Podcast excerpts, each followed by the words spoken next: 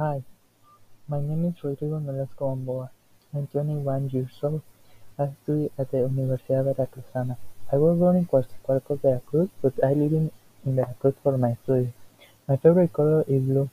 I like to watch movies, I like to go on vacation, I like to eat, listen to music, and travel.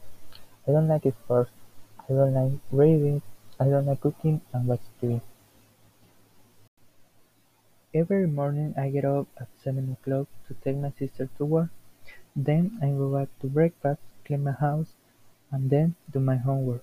My classes start at nine. I make dinner after I pick up my sister.